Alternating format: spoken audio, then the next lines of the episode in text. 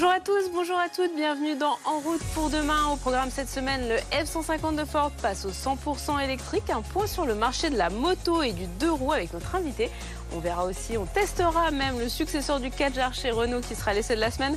Et enfin, une toute petite voiture électrique venue de Haute-Savoie. Elle s'appelle La Bagnole. Voilà, tout de suite, c'est un nouveau numéro d'En route pour demain. En route pour demain présenté par Pauline Ducamp sur BFM Business et Tech Co. Bienvenue dans votre émission dédiée à la mobilité, à toutes les mobilités sur BFM Business et Tech Co. Et pour commencer ce nouveau numéro, eh bien, on va parler du véhicule le plus vendu dans le monde. Ce véhicule, c'est le Ford F-150. Alors, c'est un pick-up, un truck, comme on dit aux États-Unis. Et comme de nombreux modèles, eh bien, il sera désormais décliné en version 100% électrique. Alors, pour le moment, il ne sera commercialisé qu'aux États-Unis. Mais Pascal Samama et Essia Lacroix ont tout de même eu la chance de l'essayer. Ils nous emmènent découvrir ce qui incarne un gros, gros pari industriel pour la marque américaine. Et nous voilà dans le F-150. Le F-150 Lightning, c'est le nouveau Ford électrique. C'est un utilitaire, un ultra perfectionné, totalement électrique, électrifié, connecté. Et comme vous l'avez remarqué, j'étais dans le coffre avant. Normalement, il y a un moteur ici, il y a un gros V8. Et là, forcément, à partir du moment où il y a des batteries, où il y a un moteur électrique, on peut garder l'avant pour faire ce qu'on veut, mettre quelqu'un. Et si on met quelqu'un, il y a un bouton à l'intérieur qui permet d'ouvrir le coffre et de ne pas se laisser enfermer. Ces mensurations font de lui un monstre de la route. 2,8 tonnes, 5,9 mètres de long et 2 de large pour une hauteur de 2 mètres. Son autonomie atteint 480 km et il faudra entre 30 et 40 minutes pour récupérer 80% d'énergie. Ce mastodonte est d'abord un véritable utilitaire. À l'arrière, la plateforme est capable de supporter près d'une tonne. On y trouve des prises électriques. Elles permettent non seulement de brancher de l'outillage, mais aussi de recharger des véhicules électriques et même de fournir de l'électricité pendant 3 à 4 jours pour un petit chalet.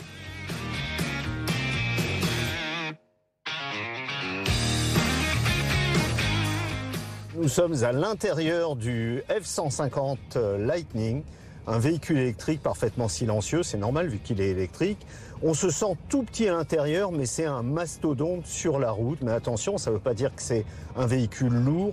Il est super souple, la conduite est vraiment facile, souple et surtout sa puissance. Ça fait un 0 à 100 km heure en environ 4 secondes.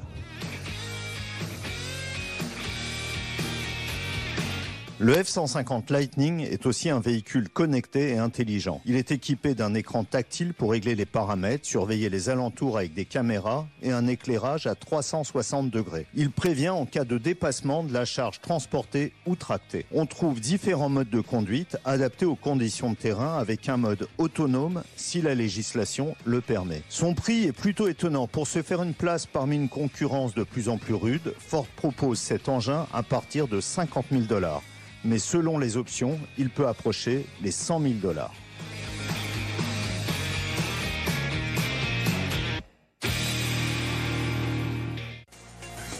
BFM Business et Tech Co présente En route pour demain, l'invité. Aussi ont la tentation de l'électrique, mais le passage au zéro émission, bah, ce n'est pas la seule révolution que vit actuellement euh, le marché du deux roues. Stationnement payant à Paris, mais d'autres villes y réfléchissent aussi. Peut-être un contrôle technique, les repères qui changent. Et vous êtes nombreux à vous demander finalement, bah, est-ce qu'il faut vendre votre moto? Est-ce qu'il faut plutôt acheter un scooter électrique? Bref, on va faire le point sur avec vous, Vincent Tomeret. Bonjour. Bonsoir. Vous êtes DG de Yahama France, vous êtes aussi président du CSIAM, alors c'est la chambre syndicale des importateurs automobile et motocycle. C'est bien ça, j'ai bien, j'ai bon. C'est exact. C'est euh, ce qui regroupe l'ensemble des constructeurs euh, de deux roues sur le, donc euh, en France pour représenter et être l'interlocuteur privilégié notamment de l'administration. Alors c'est vrai qu'on le disait à l'instant, hein, le marché du deux roues il est en plein bouleversement. alors depuis quelques années, mais vraiment depuis le, le, début de, de, cette année 2022. juste pour commencer, est-ce qu'on peut donner quelques chiffres? Où en est le marché de la moto et du deux roues en France? Bien sûr. Alors c'est un marché qui est très dynamique qui euh, a connu euh, vraiment euh, ses, records historiques en 2019, puis en 2020, puis en 2021. les records historiques précédents étaient aux alentours des années 2008, avant cette crise financière qui nous a tous touchés. Et ça représente combien de voitures justement enfin, combien de, de, deux roues De, deux roues, nous sommes aux alentours des 300 000 unités quand nous euh, additionnons du 50 cm3 jusqu'à la machine de gros cylindrée, l'ensemble du spectre du deux roues motorisé. Alors cette année 2022 est un peu particulière comme euh, l'industrie de l'automobile, nous sommes touchés de plein fouet par les problèmes euh, d'approvisionnement de composants, ce qui fait qu'aujourd'hui, malheureusement, à, fin septembre, nous sommes avec une légère baisse, j'ai envie de dire, de 5%. La bonne nouvelle, c'est que les, euh, quand nous regardons l'activité des différents constructeurs, on a le sentiment que c'est en train un petit peu de se résorber. Et je rassure nos, nos auditeurs, ce soir, il y a des véhicules qui arrivent en concession et ceux qui attendaient des véhicules depuis quelque temps vont probablement prendre possession rapidement maintenant. Justement, en termes, en termes de délai, aujourd'hui, euh, je suppose que ça dépend si j'achète un 50 cm3 ou si j'achète euh, une, une, très très grosse euh, cylindrée, mais il fallait attendre quoi Plusieurs mois? On était au niveau de, de ce qu'il fallait attendre dans une concession automobile où on attendait souvent longtemps? Pas loin, oui, oui. C'est, alors c'est très variable, bien évidemment, mais ça pouvait être certains produits qui étaient quasiment sur stock à plusieurs mois, 5, 6 mois pour des véhicules assez technologique et très demandé. Oui, tout à fait. Et les clients attendaient, enfin les clients avaient la patience d'attendre. On a vu du coup un marché de l'occasion euh, qui a explosé parce que bah, quand on a besoin des fois de se déplacer, on en a besoin euh, tout de suite. Il s'est passé la même chose. Maintenant, vous savez, nous sommes sur un marché de, passionnés. Vous avez des gens qui attendent, euh, qui attendent une nouveauté, qui l'ont scruté, qui l'ont analysé, qui l'ont essayé en concession. Et une fois que ce choix-là est fait, eh bien, ils passent bon de commande, ils, ils attendent et par contre, ce qu'ils font, c'est que maintenant, ils ont l'habitude de ne plus se, se séparer de leur euh, modèle précédent pour ne pas se retrouver à pied. Alors justement, euh, cette baisse du marché, est-ce qu'elle peut aussi être imputable euh, à euh, un changement de réglementation, surtout en Ile-de-France, où en fait le stationnement devenu payant à Paris, ce qui fait que ben, certains propriétaires de deux roues sont dit finalement, bon, j'ai du mal à circuler, en plus il va falloir que je paye pour me garer, ça, devient complexe, donc finalement j'abandonne mon deux roues et surtout du coup je rachète pas un derrière. Alors, c'est un petit peu tôt pour le dire. Bien évidemment, on, peut imaginer qu'une décision comme, comme, celle du parking va provoquer une forme de mutation du marché. On voit bien évidemment l'électrique qui accélère, même si euh, aujourd'hui, malheureusement, et c'est ce que nous pouvons reprocher à la mesure, c'est d'avoir été faite d'une façon un petit peu anticipée, sans concertation, euh, puisque l'offre euh, pour euh, nos concitoyens n'est pas au niveau pour pouvoir vraiment faire le passage. Un scooter électrique équivalent à ce que les gens utilisent aujourd'hui, c'est globalement deux fois plus cher. Donc, c'est pas vraiment ça qui peut jouer. C'est vraiment actuellement, en ce qui concerne les chiffres de vente, nous sommes principalement sur un problème d'offre. Donc la capacité des constructeurs à fournir par rapport à toutes ces histoires logistiques, industrielles dues au Covid et à tout ce qui s'est passé ces dernières années. Mais la demande est là, et je pense que si vous voulez, il y a quand même énormément de gens qui, quand on a utilisé, quand on a fait ce passage du deux roues euh, aujourd'hui dans son quotidien, on gagne tellement de temps on peut plus abandonner le deux roues. C'est euh, quand c'est rentré dans vos usages en disant c'est l'engin qui me permet de me déplacer au quotidien dans ma mobilité. Euh, on n'abandonne plus le deux roues. Et j'ai envie de vous dire, c'est une bonne chose parce qu'il ne faut pas oublier quand même que le deux roues, c'est un outil qui permet de réduire la congestion. Euh, Comment ça Comment ça permet de... Bah, si vous voulez, euh, nos villes, comme vous le savez, on a, on a une problématique qui est très simple. C'est une problématique du, passage, du partage pardon, de l'espace urbain. Vous avez un espace urbain qui est limité avec un nombre de personnes qui veulent se déplacer de plus en plus. Donc l'espace que chacun d'entre nous peut s'attribuer doit diminuer. Donc en fait, le deux roues motorisé, ça doit être quelque chose qui permet d'éviter ce qu'on appelle l'autosolisme. C'est-à-dire, je suis toute seule dans ma voiture pour me déplacer. Euh, et vous avez entendu les dernières statistiques qui ont été données, je crois, euh, par Vinci ou, un opérateur comme celui-là, qui dit 88% des véhicules en Ile-de-France euh, le matin de 6h à 10h sont euh, avec une seule personne à bord. Donc, c'est une forme de sobriété. Le, fait de prendre un deux roues motorisé, alors électrique encore mieux, mais déjà un deux roues motorisé qui consomme 2 litres au 100, c'est une forme de sobriété. Et ça nous permettrait, et ce ne sont pas les constructeurs qui le disent, c'est l'ANSES qui le dit, qui permettrait de réduire considérablement la pollution. Et je ne vous parle même pas ici des impacts économiques que coûtent euh, les, bouchons dans des euh, dans les bouchons euh, à Lyon, à Marseille, à Bordeaux ou à Paris. Alors la pollution, oui, mais c'est vrai qu'on parle souvent aussi d'un autre type de pollution quand on parle de deux roues, c'est la pollution, la pollution sonore. Ça, c'est quelque chose qui peut être réduit justement par le, passage à l'électrique. Enfin, vous avez des clients qui viennent vous voir pour vous dire, bah, moi, j'aimerais bien finalement dans des villes peut-être plus apaisées passer à l'électrique. C'est aussi un critère d'achat? Ça peut être un critère d'achat, c'est évident. Ce, sujet du, bruit est un, est un sujet très important. L'ensemble des constructeurs, comme beaucoup même d'associations de motards, demandent clairement au gouvernement de faire sa part de responsabilité. Il n'est pas possible que le deux roues motorisé, quel qu'il soit, quelle que soit sa technologie, soit considéré comme étant le responsable du bruit. Un deux roues, quand il est homologué, il n'est pas bruyant. Ce qui est bruyant, c'est un deux roues quand il a été modifié par son utilisateur avec des pots d'échappement quelquefois non homologués ou homologués et modifiés. Et ça, comment on fait justement pour euh, réguler ces modifications que font euh, les, fans sur leur, sur deux roues? En ce qui concerne les constructeurs, nous avons utilisé et nous demandons à nos concessionnaires d'être très vigilants et d'essayer de porter la bonne parole parce que nous sommes dans un milieu de passionnés et nous essayons de faire comprendre à, à tous ces passionnés que ce comportement qui est inacceptable et qui, qui fait que, bien évidemment, le produit euh, est visé, le produit est, est, euh, plus accepté, plus toléré par des non-utilisateurs. Or, nous sommes dans un produit de liberté. La liberté euh, commence là où s'arrête là où commence celle des autres. Donc le deux roues doit pas être utilisé comme cela et, devenir une gêne pour autrui. Donc clairement, c'est un comportement que nous dénonçons et pour lequel nous demandons aux forces de l'ordre de faire des contrôles et de, et de faire euh, euh, du punitif, entre guillemets, parce qu'il faut que ça cesse. Vous pensez que le, futur contrôle technique qui va être mis en place euh, pourrait justement aider à réguler cette problématique de la pollution sonore? Nous en avons un gros doute. Nous avons un doute, et, et c'est un doute que nous partageons avec les fédérations d'utilisateurs, parce que on se dit qu'un contrôle technique tous les deux ans, euh, comme c'est pas très compliqué, euh, euh, c'est beaucoup moins compliqué de, faire une modification comme celle-là sur un deux roues par rapport à une, voiture. bien sûr. On imagine que les gens qui ont ce genre de comportement pourraient tout à fait être amenés à avoir le pot d'échappement le jour du contrôle technique et puis deux jours après. Donc en fait, c'est des contrôles au quotidien. C'est vraiment cette, ce besoin que nous avons parce que le contrôle technique et je ne sais pas d'ailleurs où nous en sommes aujourd'hui. Il y a une, une, annonce qui a été faite. Oui, et les textes sur quels points vont être contrôlés ne sont pas encore très précis. il, va, y avoir encore beaucoup de travail pour le mettre. Voilà, ça, m'a l'air d'être très très difficile aujourd'hui, en tout cas, de commenter cette dernière décision. Qui, euh, il y a eu tellement de décisions et de contre-décisions, etc. On ne sait plus trop où nous en sommes. Mais je suis pas sûr, malheureusement, que ça soit la solution et l'unique solution pour réduire, pour, euh, pour résoudre ce problème aujourd'hui de, euh, de bruit.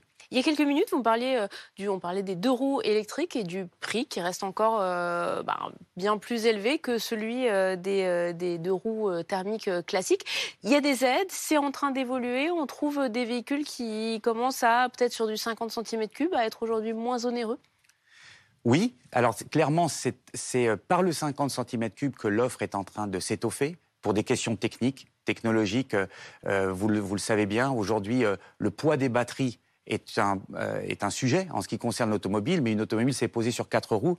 Un deux roues. Un deux roues, c'est encore plus complexe en termes d'équilibre et de sécurité. Donc, quand il s'agit de faire un véhicule qui roule à 45 km/h, les constructeurs aujourd'hui, on a une maîtrise de la technologie avec des batteries que l'on enlève, qu'on recharge chez soi. Ça va assez bien. Dès qu'on monte euh, plus loin, ça commence à être beaucoup, beaucoup plus compliqué. Les quelques véhicules qui existent actuellement et qui euh, sont capables de rouler vers les 100 km heure, euh, d'abord sont assez chers, sont assez lourds, et vous voyez bien que c'est là où l'offre peine.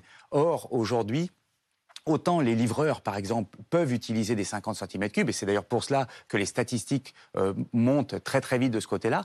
Par contre, tous les gens qui utilisent le périphérique, qui prennent un petit bout de la 86 ou quelque chose comme ça, ou des autoroutes autour de Marseille, parce qu'il n'y a pas que Paris non plus. il y a Marseille, il y a Bordeaux, il y a Lyon, etc. etc. Eh bien, ces gens-là, vous n'avez pas le droit d'y aller avec un 50 cm3. Donc, le, cette offre 50, qui est très bien, ça nous permet de mettre la technologie au point aussi, mais il faut vraiment qu'on arrive maintenant à monter sur le 125 et puis petit à petit euh, sur un peu plus gros. Est-ce que des, offres commerciales différentes, je pense par exemple à la location longue durée dans l'automobile qui permet justement de démocratiser un certain nombre de technologies plus onéreuses, c'est quelque chose qui pourrait arriver aussi euh, dans le deux roues pour justement euh, permettre de peut-être ajuster un petit peu les prix euh, pour ceux qui ont un, portefeuille moins fourni? Je pense, je pense qu'il va y avoir beaucoup d'offres. L'utilisation, la façon de consommer le produit est en train d'évoluer. Vous avez aujourd'hui des offres même de location courte durée, des gens qui désirent avoir une moto juste pour aller passer un bon week-end de 3 ou 4 jours, euh, faire une bonne balade entre copains. Eh bien aujourd'hui, ils ont la possibilité de louer une moto de leur choix pour cette période-là. Vous avez les offres euh, de partage sur une ville comme Paris et qui vont certainement s'étendre dans d'autres d'autres villes de France. Donc la façon de consommer évolue et toutes les offres de financement, etc., sont maintenant euh, vraiment un copier-coller de l'automobile dans le monde de la moto. Bah, écoutez, merci beaucoup Vincent c'était passionnant et merci beaucoup d'avoir fait un point euh, avec nous euh, sur le, marché de la moto. On repart pour notre essai dans le monde de l'automobile euh, avec un modèle qui est très attendu. Son nom, c'est l'Austral. Alors en fait, c'est le, successeur, le remplaçant du SUV 4 chez Renault. Et c'est un essai de Julien Bonnet et Sébastien Rouet. BFM Business et Tech Co présente En route pour demain, l'essai.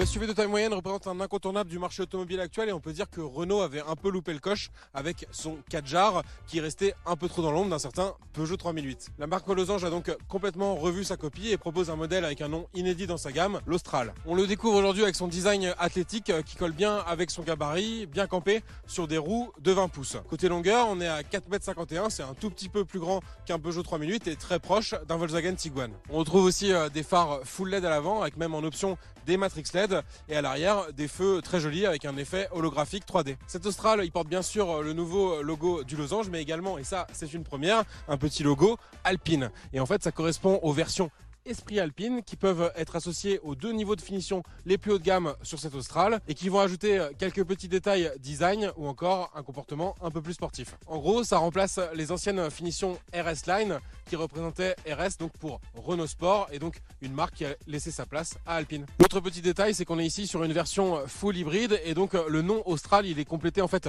d'un petit E à l'arrière. Sur les finitions classiques, cette lettre elle est dorée et nous sur notre version Esprit Alpine, cette lettre elle est bleue. Et des petits détails comme ça, on en trouve un peu partout à l'intérieur. On va voir tout de suite à quoi ça ressemble.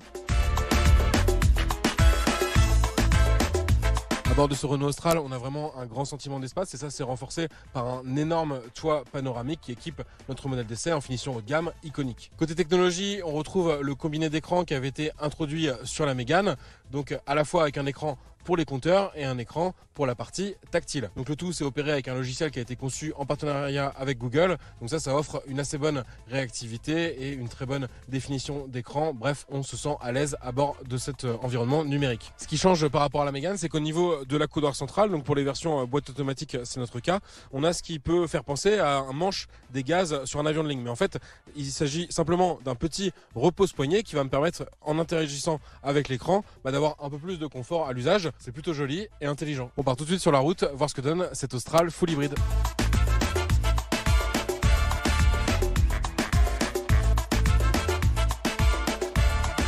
Volant de cet Austral, nous on dispose euh, d'une version euh, full hybride e-tech 200. Donc en gros, ça consiste à une motorisation hybride non rechargeable. Elle était déjà proposée par Renault euh, sur Clio et Capture. Et là, elle arrive sur Austral en version améliorée. Donc cette amélioration, ça va passer notamment par une batterie d'une capacité un peu supérieure, ce qui va permettre de rouler davantage en mode 100% électrique. De toute façon, l'avantage de cette motorisation hybride non rechargeable, c'est que par définition, on va pas avoir à la brancher pour la recharger. C'est uniquement le mouvement des roues qui va recharger la batterie. Et ensuite, c'est la boîte de vitesse qui va arbitrer elle-même entre l'utilisation bah, soit de l'électrique, euh, notamment au démarrage ou pour accompagner les accélérations, soit du thermique pour avoir un peu plus de puissance. Le petit plus aussi, c'est qu'on va pouvoir euh, régler la puissance du freinage régénératif et ça, c'est assez agréable. Bah, déjà parce qu'on va pouvoir adapter euh, cette récupération d'énergie en fonction de la situation. Si on veut garder l'élan du véhicule, bah, on va rester en mode roue libre. Il y a quatre niveaux différents. Et sinon, si on veut maximiser la récupération d'énergie, bah, finalement, ça va agir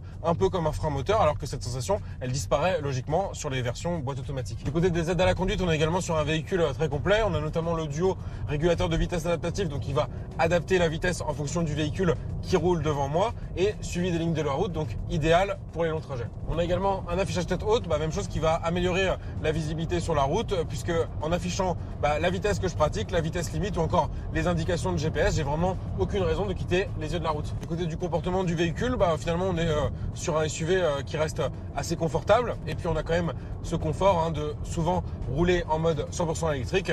Et ça, donc ça apporte beaucoup de silence et de confort de conduite. À noter d'ailleurs que sur cette Austral, Renault ne prévoit pas de proposer de motorisation diesel. On n'est que sur des moteurs essence hybridés, donc soit avec une technologie hybride léger, donc en 12 ou 48 volts, soit comme nous l'avons aujourd'hui ici avec la motorisation e-tech. Pour faciliter les manœuvres, on a également euh, pas mal de caméras tout autour du véhicule, donc avec euh, une vue du dessus notamment qui est assez pratique. On dispose également de la dernière évolution de la technologie For Control, donc ça c'est les roues arrière directrices et c'est deux séries sur les versions Esprit Alpine. Donc pour résumer, en fait, ça va consister à faire tourner les roues arrière, bah, ce qui va faciliter les manœuvres à basse vitesse ou accompagner les courbes à plus grande vitesse.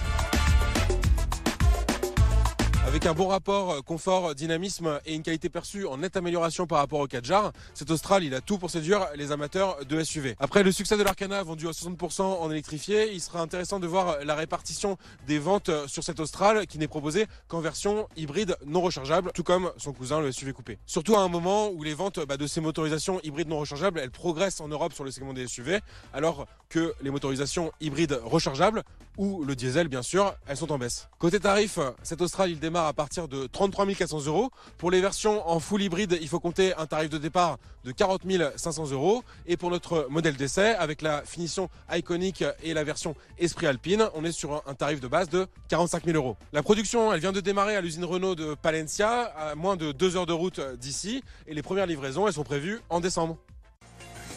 BFM Business et Tech Co présente En route pour demain, en région. Allez, on termine cette émission avec une PME venue de Haute-Savoie. Son nom, c'est Kilo. Sa spécialité, c'est la petite voiture électrique, mais alors très légère, très simple à assembler pour une mobilité en fait du quotidien beaucoup plus douce. Julien Bonnet et Bastien Potti ont rencontré les créateurs de celle qui s'appelle La Bagnole, le nom du premier véhicule au dernier mondial de Paris.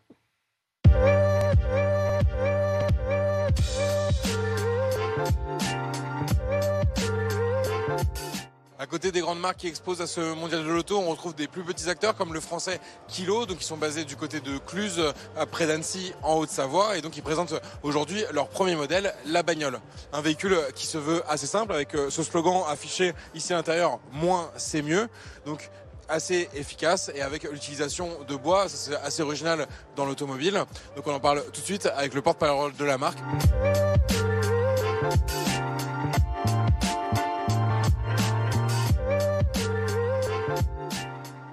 Bonjour Arthur. Bonjour. Qu'est-ce que vous pouvez nous dire alors sur ce véhicule, euh, la bagnole? Alors la bagnole, euh, c'est un petit véhicule qui peut être homologué sans permis jusqu'à 45 km/h ou avec permis jusqu'à 80 km/h.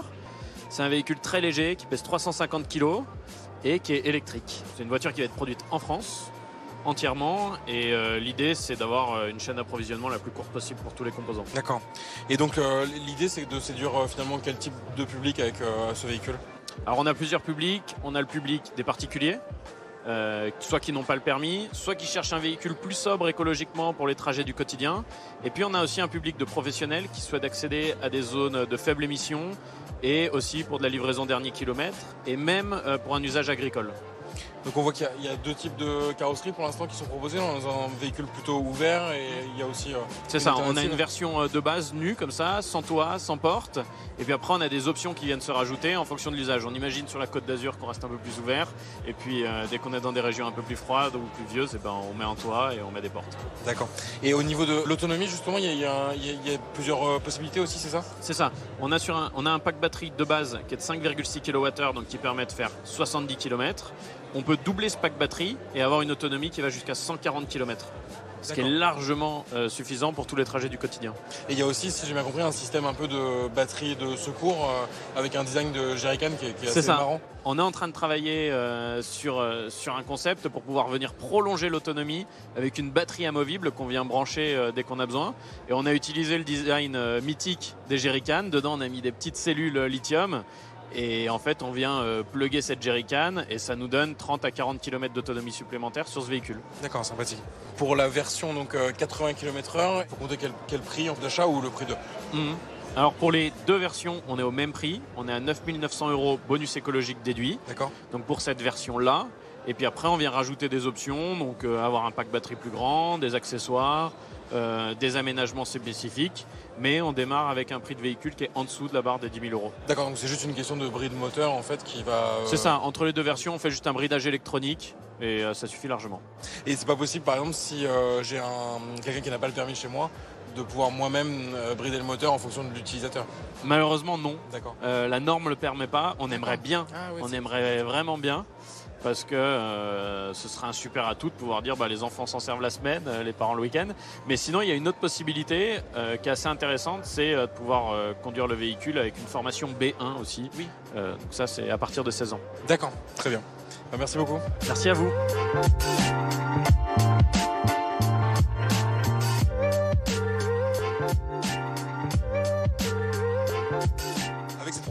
Atypique euh, et ce design original, euh, bah, cette bagnole, elle a clairement marqué les esprits lors de ce Mondial de l'Auto euh, 2022. Les précommandes, elles sont déjà ouvertes euh, sur le site officiel de Kilo et la production, elle doit débuter en mars 2023 dans l'usine de Cluse, en Haute-Savoie.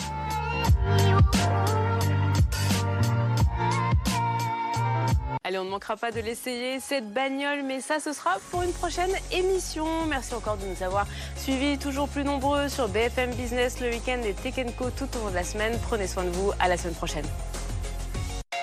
En route pour demain, la mobilité sous toutes ses formes sur BFM Business et Tech Co.